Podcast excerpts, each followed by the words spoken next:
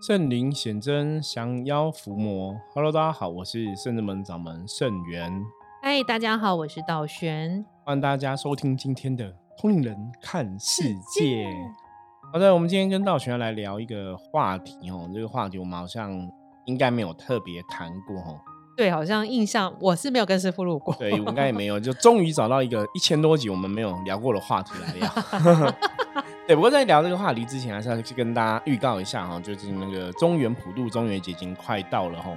那我们深圳门在中原普渡的时候，其实阎罗天子包大人都会来帮忙。是的。对，最近阎罗天子包大人还蛮活跃的哈，就是帮忙了，对，帮忙很多无形的好兄弟等等的哈。所以中元节对我们来讲也算是一年一度的一个大日子。所以我们在中元节有举办这个中元普渡的活动哈。如果说大家呃中元节你有想要普渡占卜的话哈，就赞助普渡的这个仪式。当然，讲说你去参加这种普渡仪式，把这个无形的功德哈跟好兄弟来分享，那自己可能也会得到一些哈功德的利益哈。所以大家也可以参考看看哦。相关链接我们会放在资讯栏哦。如果说大家对于中原普渡有什么疑问的话，哦，也可以哈加入我们的赖跟我说这样子。对，然后因为现在就是中元节前嘛，如果听众朋友有会偶尔会梦到这个往生的亲人入梦的话，可能也是在暗示你一些帮他做一些呃法会啊或仪式，帮他报名参加这样子。对，因为我们中元节除了赞助普渡占卜之外，哈，我们中元节就是还有超度祖先啊，超度有缘的亲友啊，哈。然后超度冤亲债主等等的一个仪式进行，包括像现在很多人养宠物嘛，对，那小狗的宠物、小猫的宠物哈，家人这样子哦，离开哦，离去哦，动物的一个家人离去哦，也可以帮他进行超度的时候，在中元节的时候哈，利用这个时期哈，那因为中元节哈，包括像以前反正还是有有一些小朋友哦，年轻的女生以前可能不管年纪大年纪少的。可能有一些堕胎的一些经验的话，就是有所谓的阴灵这一件事情哦。如果你有这种担心疑虑哦，也是可以在中元节时候参加超度阴灵的一个仪式。对，来登记参加也是做一些功德跟能量的回向。对，按我们的中元节费用，就是你赞助普通话，一个人是五百块钱，一户是一千块，然后其他的超度仪式大家都是一千块这样子哦。对，就历代祖先是两千块。对，那这个费用应该不算，我我觉得应该算。平价跟低价啦，如果你跟外面比的话哈，所以如果大家有需要的话，可以再跟我们讲。好，那我们接下来聊这个话题呢，是要讲这个放生。放生这个话题，大家应该有的人可能有碰过，没有碰过哈。什么叫放生？因为放他一条生路。佛教的角度哈，救人一命胜造七级浮屠哈。那放生的意思，以前因为佛教比较多是以前。我印象中是出家师傅的团体好像比较多，早期好像有一些佛教的团体会特别跟大家讲，就是如果你要消灾解厄的话，哈，你可以去放生。那后来长大一点，你你会了解说，这好像不是只是佛教团体讲，就是应该可能是某些的修行团体或是修行的法门，特别在着重这一块，哈。可是哈拉玛好像跟那一种你认知的那种佛教出家师傅的团体，好像也未必是一样，哈。我觉得大家还是要搞清楚，不要都觉得看到放上就是哎，这是佛教徒搞的哦，就你还是要搞清楚到底是谁在做这件事情。对啊，比如说，因为我们有时候真的是那个叫什么第一印象，因为以前都是佛教在主打，对，都在主打放生的法会，以前都是做很大，都会宣传，就我们印象里面就只有佛教会。做这些事情。对，可是事实上，你如果了解民间信仰哦，也不见得是道教。我们讲民间信仰，传统的一个宗教，也是很多人在放生。那我们现在就看到一个放生的一个新闻哈，我先让道玄来跟大家分享一下，那我们再继续来聊这个话题。好，这个新闻的标题是写说，彰化两千只鹌鹑遭弃尸横遍野，凶手抓到了啊！这位女士声称她是奉旨放生祈福。那彰化县社头乡的一个水源保护区，发现，在八月五号的时候，发现两千只鹌鹑，仅剩少部分存活，然后现场情况相当糟糕。警方表示，有一名五十多岁的郭姓女子，声称是神明的旨意，哈，通过放生来消灾祈福。然后呢，就警察们去调查的时候，发现这个进水源区有发现两千只鹌鹑被丢弃在旁边的草丛。而且大批的鹌鹑羽毛已经掉光，而且还发出恶臭，已经明显死亡。少部分存活的鹌鹑也奄奄一息，横尸遍野。那彰化县政府农业处表示，作为养殖场的恶意不法，会触犯很多法，什么动保法啊、畜牧法啊、废物废弃物清理法等等。然后如果有验到禽流感，更可以就是五万到一百万以下的罚款。但是可是警方说调阅监视器，发现有个小货车开过去，然后经过找车牌，才知道车主把这个车借给这位郭姓女子。郭姓女子她就说，因为她接受到上天神明的旨意，要消灾祈福，才会带这两千只鹌鹑去放生。然后所以警察权限还哎还在调查中，因为这可能跟动物防疫法什么什么都还有关系，目前还没有就是。调查结果还没有结案就对了，可是我看这个照片，我想说两千只鹌鹑在现场都没有动，我怀疑他们是鹌鹑的小 baby，就是应该对啊对啊，应该就是小 baby 啊，就是不会飞不会动的，这真的很残忍。应该是两千只婴儿丢在那里，然后想说这样子，就是因为你才能买到这么多的数量嘛，然后丢在那里想说他们就会活哈，就是两千只黄色小鸭那种感觉，它不会自己吃啊？对，我觉得这有点特别，就是他。他在想要学放生这个事情，就是放生，就是放，像刚刚道玄前面讲的嘛，放条一条生路，让他们有一个生命。因为以前的说法，这些动物禽鸟，他们可能就是呃，现在人因为是圈养，然后那早期是你等于是救人一命，生到七级福多的概念，就是你救这个小动物、小小生物一一条命的话，它可以累积一些功德福报，吼，主要是这个。意涵哦，可是现在人我觉得已经曲解了，就是哎，反正我买 我买两千只，然后去把它放放掉哈，因为这个你一定不是自己去抓的啦，也不会是自己养的，一定是你去买的，对，超级多。那怎么会以？我我们常讲宗教信仰要有一个正知正见吼，你要正确了解哦。那我觉得像这样的行为已经，我我觉得真的就叫迷信了吼，这个不是正统的，像我们圣人们大家就不会做这样的事情，我不是正统这样的一个。道理，那为什么要谈这样话题哦？因为我不晓得道学，你以前有参加过放生仪式吗？从来没有哎。好，因为我小时候有参加过。哇！我小时候忘记，我不知道是跟爸爸妈妈跟什么一个宗教团体哦。我记得去了好几次。我们他们是我有去几次，那一次几次是父母自己去，我没有去哦。他们就买那种很大条的鱼，你知道吗？就是小朋友看起来就鱼很大，然后去那个不知道是水库还是哪里。去放生，对，就去放生，然后就说这样会有一个利益功德哈。所以以前我小时候也有真的跟着父母去放生过。那长大之后你回想，就就觉得这样好像不太，因为已经很久，那已经大概。我可能三四三十年以上的记忆吧。小学的时候，很小很小，对，应该是小学的时候。嗯，哦，那我父母其实放了，应该几次也是一根手指头数出来，就没有几次也没有去了啦。有一阵子真的很流行，像我们小时候那时候很流行。对，台湾那时候很流行，到处都有修行的团，应该说放生，到处都有。是，所以我记得那时候应该是，如如果没有记错的话，应该就是在那种比较水库，那那种鱼可能是买买过来可能都比较好，那所以那放上去它可能有水又又可以活嘛。嗯，感觉上现在回想，感觉上就是应该比较不会说那鱼会死掉。可是你说会不会造成生态浩劫或什么的话，我们也不太了解哦，因为那时候。也没有说警察在查案或者怎么样哦，就那个时代，大家好像蛮多人在做这个事情。那你也没有特别想什么动物保护法，或者说你这样放生这鱼是会活会死哦，大家也没有特别追究。因为印象中你觉得鱼只要有湖水，好像它那从那边来回哪边去，好像是 OK 的哦。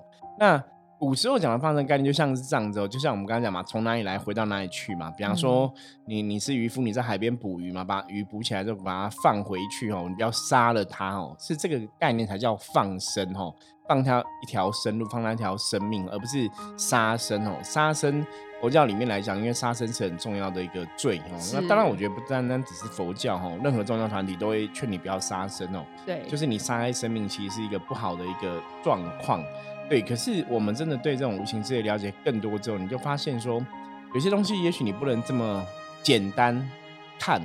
对，你要后续也要想好、规划好。对，那包括杀生这一件事情，就是真的杀不好嘛？那你如果从像佛教有时候很常讲那种前世今生因果论嘛，嗯，有些人说这个动物它会投胎成为一个被杀的动物，它也许是它这业这辈子要去受这个业报。他的因缘对，好像又又有他的一个道理哈。所以后来我自己真的对能量世界了解更多哈，我觉得我们要跟大家来说明，就像《通灵看世界》这个节目一直以来的宗旨我们要教大家你要有一个正确的一个智慧判断。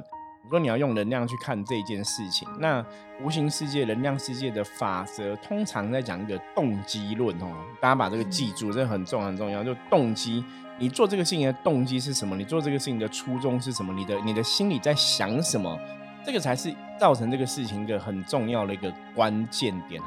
我举个例子来讲，比方说像杀生这件事情，如果说哎，我家就是可能就是呃养养猪的，嗯，或养鸡的哈，或者养鱼的。从小可能就是在杀杀鸡、杀猪、杀鱼在卖，那这样会不会犯了所谓的一个杀生罪呢？其实就不一定哦，不一定你这样做一定会有杀生的这个罪哦。因为如果说这些猪、鸡、鱼，它可能就是来受业报要去还的哈，哎，搞不好从这个角度来讲，好像也不是一个罪嘛，对不对？嗯。哦，那这个是单纯。单纯从一个宗教的一个条件，就是一个动机来讨论哦。这个在讲什么？这个讲说，像古时候，我说你战争的时候，比方说，哎，我今天在在大家两军在作战，那我不杀对方，对方就会杀我。对。所以古时候战争杀人不会有罪嘛？对。那你不能说我古时候战争我可能杀五个人、十个人没罪，我现在可能在台湾这个法律之下，我可能杀一个人就要被判刑。对。因为时代不一样，可能比对，因为背景不一样，动动机不一样嘛，吼。所以我才讲说，因为无形世界法则基本上跟着人类世界在走，所以你要从这个角度来思考，就动机很重要。对，所以你今天杀这个鱼，是因为你为了一直一起的私欲，你想要吃它，所以你钓它杀它，这叫杀生嘛？这个就是像之前很有名的灵异故事，有没有？人对人面鱼哈，人面鱼的故事就是这样子嘛哈，鸡巴后家嘛哈，那就是你为了一己的私欲，你去杀它嘛哈。可是，如果说你今天是一个，比方说你今天去去，呃，参加一个喜宴场合，人家杀鱼，然后请你吃，那个好像也没有什么杀生罪的概念哦。嗯，就是动机是非常重要的。好，所以呢，我们来看放生的这件事情。放生的事情，他有动机啊，他动机好，对他想要祈福嘛。可是他说神明指示的动机。对对，这个。重点第一个是是不是神明指示？我觉得这个有待讨论。嗯，哦，因为以我们的逻辑来讲，比方说生子们的这些神绝对不会叫你去放生嘛。对，我我觉得是这个样子哦。那因为放生可以好的话，有一本书有写到哈，《了凡四训》有写到，他说你只要能救一条生命啊，就他会讲袁了凡，他可能就救了很多蚂蚁之类的，没有。一条蚂一个蚂蚁就是一个生命，你救了成千万只蚂蚂蚁，所以你就会得到很多的福报哈。对，类似这样的一个故事哈，所以说你做了一个好事，这个好事可以影响到很多人的话，当然老天爷就会保佑你平安。对，改变命运。对，早期我曾经也讲过类似的事情，我说如果今天你可以把你的一个人生的一个命运呐，跟很多人挂钩在一起，什么意思？就是说，如果你今天做一个事情，它可以帮助很多人变好，嗯，那老天爷一定会造你，因为老天爷保佑你就等于保佑了很多人。所以为什么说大家常常要去做一些善事啊，做自工啊，它无形中真的可以累积很多的一个能量福报哈。好，那我们从能量的角度来讨论哈，能量角度在讲什么？你今天做这个事情啊，你的意念哦，你做。为别人做一个好的付出，那别人当然也会有一个感恩的心回馈给你嘛。对，所以他就会累积很多一个善的能量循环哦。不管你今天是帮助了小动物，帮助了有形的人事物等等的哦。所以主要放生的概念比较是在这个角度，就是你救了这个小动物一命，它感恩你，它这个善的能量回馈于你，所以你会得到一些福报的加持。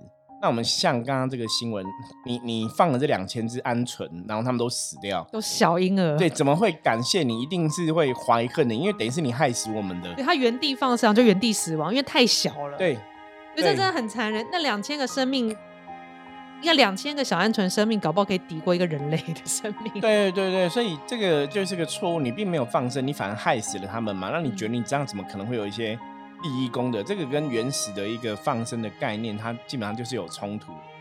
对啊，因为我像我们的道行，他常会救小动物。我觉得在路边看一个小动物受伤，帮他包扎，或者是帮他送去宠物医院，我觉得这听起来都比这样乱放就真的你还好，真的是出自于一个一个内心的一个善意，一个善念，真的去帮助。不是为了什么，为了要祈福我自己。对对，好，道玄提到一个重点的，我们常常讲哦，有些时候就是。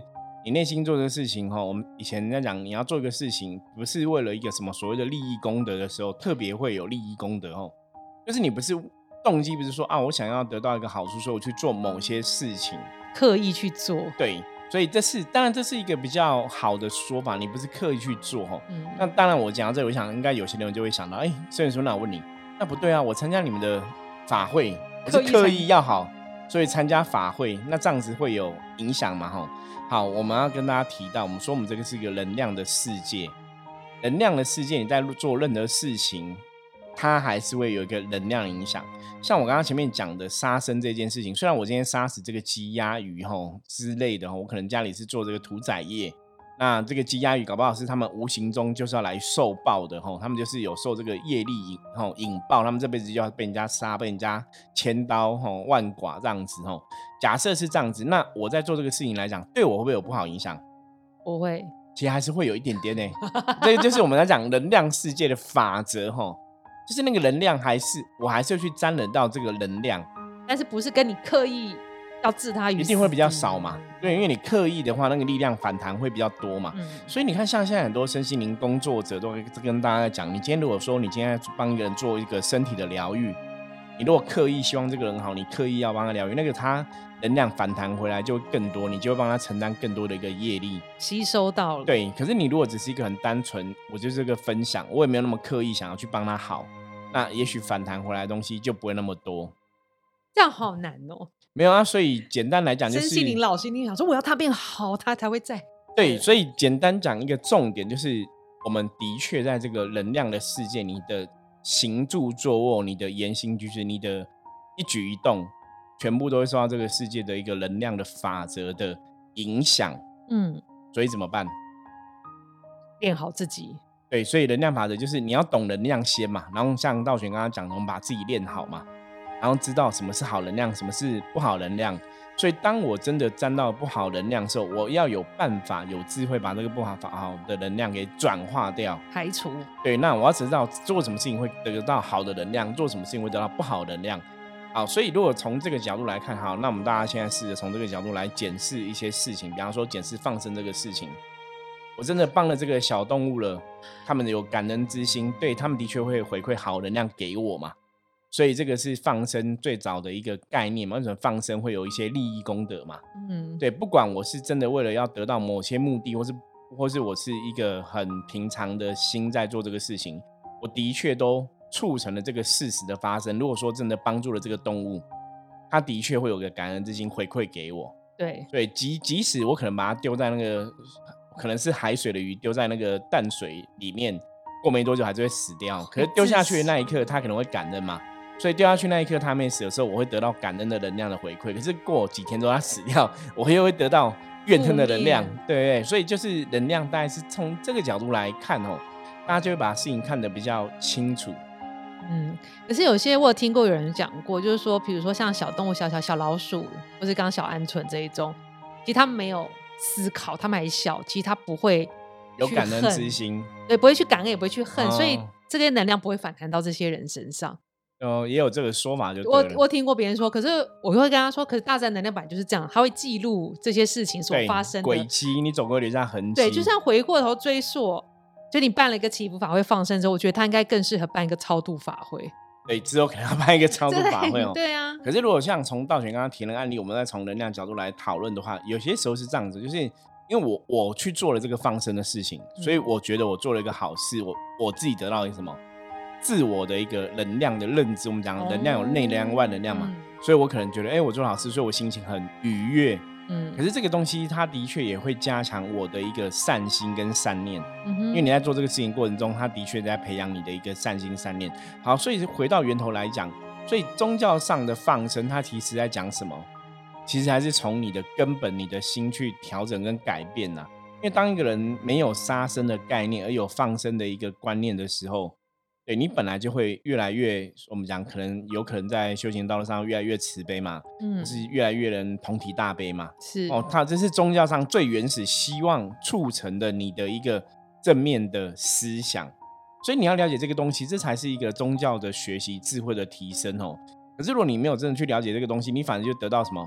宗教的一个迷信，对你只知其一，不知其二，哈，就是你应该是在这个放生的行为中，或是在这个放生的观念中，学到对生命的尊重，学到所谓的一个同体大悲，这才是一个正向的加持嘛。那你可能没有学到对生命的尊重，像我们刚刚看那个新闻。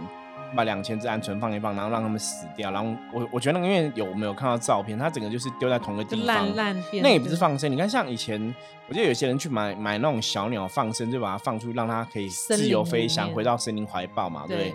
那个可能也比较有。放生的一个概念嘛，可是这个不是，这个一看就是放乱丢吗？对，这个 真的是不太对哦。大家去研究一下，比如鹌鹑适合环境是什么啊？就一定没有嘛，一定没有，所以那一定是宗教胡搞瞎搞嘛。说神明奉旨叫他去放生哦，我觉得那个都觉得神明好可怜哦，被污名化。对，所以大家在宗教的过程中，对这个事情一定要有一个正确的一个信仰。那像我们刚刚前面讲，我们说我们是在一个能量世界，任何事情都跟能量有一个关联关联在有关系嘛。所以像大家即使在参加我们的法会，你的动机是，哎，对我虽然想得到神明的庇佑，可是我的确参加了一个法会，我们也执行了法会嘛。我们讲说拿人钱财与人消灾嘛。那执行的法会，它的确会产生一些能量，这些能量功德回向，那的确自然世界这个道理，它是可以接受跟认知上的一个事实，吼。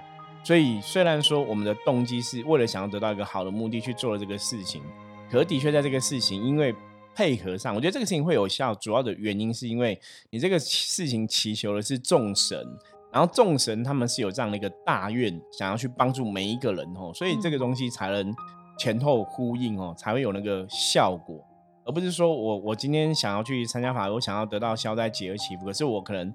乱乱参加乱的法会，那那我可能也得不到好的，然后反而得到不好的结果。对，我相信那个听众朋友都很聪明，知道 师傅在表达的意思是什么。而且我们参加法会，我觉得你起心动念，我觉得是善的，因为我想让我自己变好。对对对，因为我我不是说哦，我想干嘛，我只我想让我自己变好，我想变让我的能量变好。然后祈请神明帮，因为我们每一场法我们都讲说是哪个神明做主的什么法会，然后我就希望这这一个神明能够帮助我这样子，而且不是比较不像是，比如说有些人去要求财，他不是去参加，比如说我们的兴旺财运法会的，他是去问神明，请他报号码，这个叫求财。对，那个就是就是不同的一个欲望了啦。我觉得那个是不同的欲望，或者说那个不是脚踏实地，那个是在想一些偏门偏路的东西哦，不正的东西啦，应该这么讲啦。所以像刚刚道玄提到的，真的是重点哦，因为宗教仪式的确是这样。我觉得宗教仪式一直以来、自古以来都是，你参加这个仪式，你其实透露出来这个能量的一个氛围是，我想我自己更好，对我想要变好。对，那我有这个心，我有这个心，我有这个心，我付出了一个行动，然后加上神明的帮助，它会加强了这个结果。可这个前提是还是建立在，因为我想要自己变好，我才会去参加法会嘛。对，所以那个动机是不一样，而不是说，哎，我想要我做了这个，对，我就会好。而且基本上这也不是一个平白无故得来的东西，你必须还是要有一些付出嘛，不管是金钱上的付出，或是行动上的一个付出，哈。是。所以这个东西会比较讲到我们在通人看世界是跟大家分享的能量世界的法则跟定理，就是你今天有个意念，你因为这个意念你产生了行动，这个行动创造出一个好的结果，它的确就是在你的生活中会塑造出一个好能量的一个轮回跟氛围，哈。所以这个是很重要的概念，这也是回到能量的角度在看吼。所以大家如果说你真的了解能量的事情，真的很多事情都觉着试着用能量的角度去看这些事情的话，也许你对很多事情看法就会不一样。那你也会更了解宗教上的东西，用什么东西叫做迷信，什么东西叫这个道理可能比较符合大自然界，或是我们讲道法自然的道理。对啊，然后因为我觉得。参加法会是我想我自己变好，所以我们的圣正门的法会，不管像是天赦日或天旷日，其实我们在法会前都会传送一段文字给大家。对，就是忏悔文之类的吼，那也是神明特别教，是你不是只是说我花钱了事，我自己内心。也要有这个思维，就是我的确要去跟众神忏悔吼，然后我一些概念经文吼，我觉得这是真正们跟别人比较不一样的地方。因为我觉得神明真的很厉害，他有就是前几次做的时候有请师傅转达这件事情，所以后来我们都有。转达给每一位报名的善信，就是你法会前或者当天念诵这一段文字，就把你的心情跟准备好。我们准备跟这个玉皇上帝相应，准备请玉皇上帝帮忙我们消灾赦罪，或者是祈福加持。所以这样子对我们就是执行施法的人员来说，也会比较容易，比较容易帮你做能量的灌输。对，因为在宗教仪式上面来讲，当事人自己有认知到，或者你真的有发心忏悔，那我们在帮你祈求神明哦，基本上来讲，真的会比较容易啦。对，那当然，我觉得实际上你说大家、大家、大家有没有念？对，有没有念？我们真的很难去追嘛，吼。对。那我觉得每个人是对自己负责啦，吼。那这个就是我刚刚前面讲，就是有一个很重要的一个重点，是因为众神本来就是。发愿要帮助这个世界上的人，嗯，所以不管这个人你是好人坏人哦，基本上你只要求神明，神明都会想要把你往一个正道、往一个好的方向来引导哦。所以这是神明的一个愿力。所以为什么让宗教的仪式法会这个仪式，在大家想要参与的时候，哎，可以得到一些利益功德哦。它跟你一般的做善事啊、做好事啊，或者说去放生的这种东西，嗯，简单来讲，它里面能量的一个运作还是会有点不太一样。好，那以上哈就是我们今天跟大家分享的话题哦。大家如果有任何问题的话，欢迎加入我们来跟我们取得联系。那接着我们一样来看一下大环境负面能量状况如何，一样用象棋占卜抽一张哈来给大家参考。红马哈，红马在象棋里面有代表一个布施的一个概念哈，我觉得也是蛮蛮符合我们今天谈放生这个话题哈。凡事人布施，之财自然聚哦，就是。当你今天做一件事情的时候，对别人吼有一个付出跟布施的一个概念哈，我们不要去拘这个功德哈，很多时候这个功德回向就会更大哈。所以红马表示说，今天大环境没有负面能量状况，那今天哈跟别人相处互动，如果说可以站在一个做事情哈，就是我们是为别人多做哈，多做没有关系哦，或者说。我们有能力哈，然后也可以多做，对你来讲都是一个好的一个善能量的一个循环哈。好，那以上是我们今天分享的内容，希望大家喜欢。如果任何问题的话，加入我们的 LINE 跟我取得联系。我是深圳门掌门盛元，通灵人看世界，我们明天见，拜拜。